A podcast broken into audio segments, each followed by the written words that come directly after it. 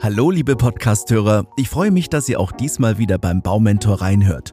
Mein Name ist Andreas und in dieser Episode nenne ich euch elf Kriterien, die bei der Standortwahl eures zukünftigen Hauses eine ganz besondere Rolle spielen. Seid ihr bereit für ein paar hilfreiche Hausbautipps? Dann legen wir am besten gleich los. Der Standort einer Immobilie hat langfristig Einfluss auf eure Lebensqualität und ist entscheidend für die Wertentwicklung des Objekts. Wenn ihr den Standort so wählt, dass er mit eurer persönlichen Lebensphilosophie im Einklang ist, legt ihr damit den Grundstein für ein qualitativ hochwertiges Wohnen. Ihr werdet in eurem Haus im Idealfall den Rest eures Lebens oder die nächsten Jahrzehnte verbringen. Zunächst solltet ihr euch im Klaren darüber sein, welche Kriterien zur Standortwahl für euch von Bedeutung sind. Ein richtiger Standort für den Hausbau ergibt sich aus der Summe mehrerer Aspekte. Ich verrate euch in den nächsten Minuten elf Kriterien, die ihr in eure Entscheidung mit einbeziehen könnt. Erstens Kindergärten und Schulen. Wenn ihr Kinder habt oder plant, bald eine Familie zu gründen, ist es wichtig, dass ihr die Verfügbarkeit von Kindergärten und Schulen in der Umgebung berücksichtigt. Eine Recherche über Bildungseinrichtungen kann euch helfen herauszufinden, ob es in der Nähe eures potenziellen neuen Hauses genügend hochwertige Bildungsmöglichkeiten gibt. Es stellt sich auch bei der Kinderbetreuung und den Bildungsangeboten die Frage, ob Stadt oder Land die bessere Entscheidung ist. Mittlerweile gibt es nicht mehr in jedem Dorf einen Kindergarten oder eine Grundschule. Weiterführende Schulen erreicht man in der Regel nur noch mit dem Schulbus in die nächstgelegene Stadt. Daher ist ein Auto für Familien auf dem Land unverzichtbar. Zweitens Einkaufsmöglichkeiten. Wenn es um die Kriterien zur Standortwahl beim Hausbau geht, ist es auch wichtig zu überlegen, wie nah ihr an Einkaufsmöglichkeiten sein werdet. Möchtet ihr zu Fuß oder mit dem Fahrrad zu den Geschäften in der Nähe gehen oder möchtet ihr lieber Zugang zu größeren Einkaufszentren haben? Wenn ihr wisst, was ihr braucht und was es gibt, könnt ihr sicher sein, dass eure Einkäufe bequem und stressfrei sind. Drittens. Verkehrsanbindung und öffentliche Verkehrsmittel. Eine gute Verkehrsanbindung ist für jeden Hauseigentümer wichtig. Sie erleichtert die Fortbewegung in der Stadt und kann auch den Wert einer Immobilie steigern, wenn man das Haus später einmal verkaufen möchte. Wenn es in der unmittelbaren Umgebung keine öffentlichen Verkehrsmittel gibt, sollten zumindest die Parkmöglichkeiten hervorragend sein, und zwar sowohl für euch selbst als auch für eure Besucher. Gerade wenn ihr Kinder habt oder plant, spielen die öffentlichen Verkehrsmittel eine wichtige Rolle. Es erleichtert euch den Alltag erheblich, wenn sich in kurzer Entfernung zu eurem Haus Haltestellen befinden. Ansonsten müsst ihr eure Kinder, bis sie einen Führerschein besitzen, herumfahren.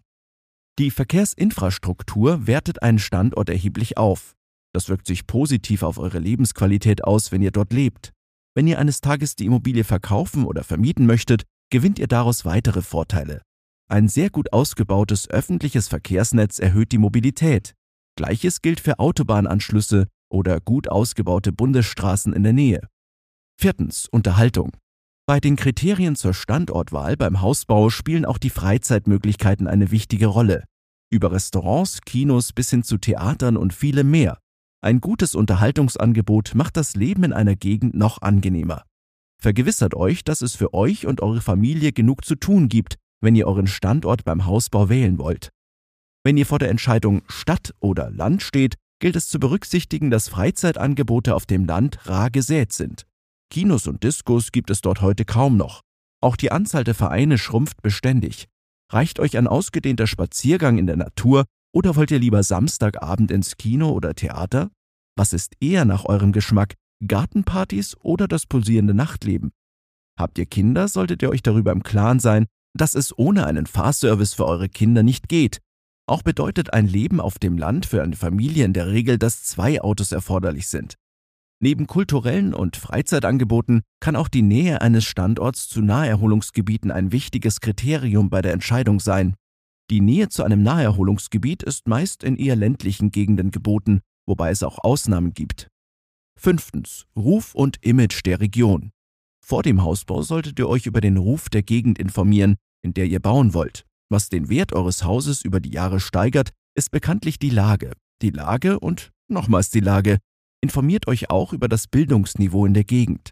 Je mehr Hintergrundinformationen ihr über eine Gegend habt, bevor ihr euch entscheidet, dort zu leben, desto besser.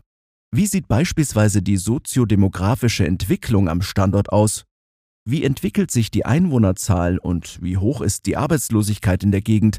Das Wohnumfeld ist ein wichtiges Kriterium für eure Lebensqualität an einem Standort. Es geht hier, wie bei den sonstigen Kriterien auch, um eure subjektive Bewertung der Lage.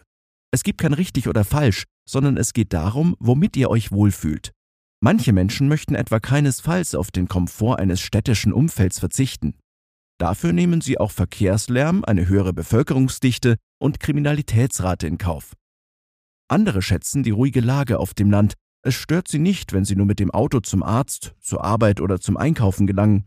Das Image des Standorts ist genauso wichtig wie eine gepflegte Wohngegend. Viele Menschen wünschen sich auch eine schöne Aussicht von ihrer Terrasse aus. Anderen sind Kinderspielplätze in unmittelbarer Nähe wichtig, die von den Kindern eigenständig erreicht werden können. Wichtig ist, dass ihr herausfindet, ob ihr euch in dieser Umgebung langfristig wohlfühlen könnt. Sechstens. Arbeitsplatzwahl. Ein richtiger Standort beim Hausbau sollte stets unter Berücksichtigung des Arbeitsplatzes gewählt werden. Habt ihr euren Traumjob in einer großen Stadt, seid aber nicht bereit, die teuren Grundstückspreise in der Stadt zu zahlen? Dann könnte ein Haus auf dem Land die günstigere Alternative sein. Allerdings wird der Kostenvorteil durch günstigere Grundstückspreise auf dem Land oft von den hohen Fahrtkosten in die Stadt schnell aufgebraucht. Arbeitet ihr überwiegend im Homeoffice, kann ein Standort auf dem Land finanziell attraktiv sein. Bedenkt jedoch, dass nicht jedes Dorf einen schnellen Internetzugang bietet, zumindest noch nicht. Die Arbeitsplatznähe ist ein Aspekt. Ein anderer Aspekt sind die theoretisch verfügbaren Arbeitsplätze an einem Standort. Vielleicht möchtet ihr euch irgendwann nach einem neuen Arbeitsplatz umsehen und fändet es angenehm, wenn sich dieser in unmittelbarer Nähe zu eurem Eigenheim befindet. In diesem Fall entscheidet ihr euch für einen Standort, in dem es ein gutes Arbeitsplatzangebot gibt oder an dem es zumindest eine hervorragende verkehrstechnische Infrastruktur gibt, sodass der Weg zur Arbeit kurz ist. Siebtens. Nachbarn. Auch das Zusammenleben mit den Nachbarn ist etwas, das bei der Suche nach einem Ort für euer neues Haus berücksichtigt werden muss. Mit freundlichen Nachbarn lebt es sich besser. Soziale Kontakte sind zudem wichtig für das Wohlbefinden. Je weiter weg eure Freunde und Familie leben, desto wichtiger werden die unmittelbaren Kontakte in der Nachbarschaft. Wenn ihr auf Nummer sicher gehen wollt, könnt ihr einen Standort beim Hausbau wählen, der sich in der Nähe eurer gewohnten Umgebung befindet. Bedenkt auch, dass eure Eltern irgendwann auf eure Hilfe angewiesen sein könnten. Dann sind kurze Wege von Vorteil. Auch wenn ihr sozial stark in euer aktuelles Umfeld eingebunden seid, etwa durch Freundschaften oder Mitgliedschaften in Vereinen, will ein Wegzug aus eurer aktuellen Umgebung gut überlegt sein. Achtens. Freie Fläche mit Bauverbot oder Baugebiet.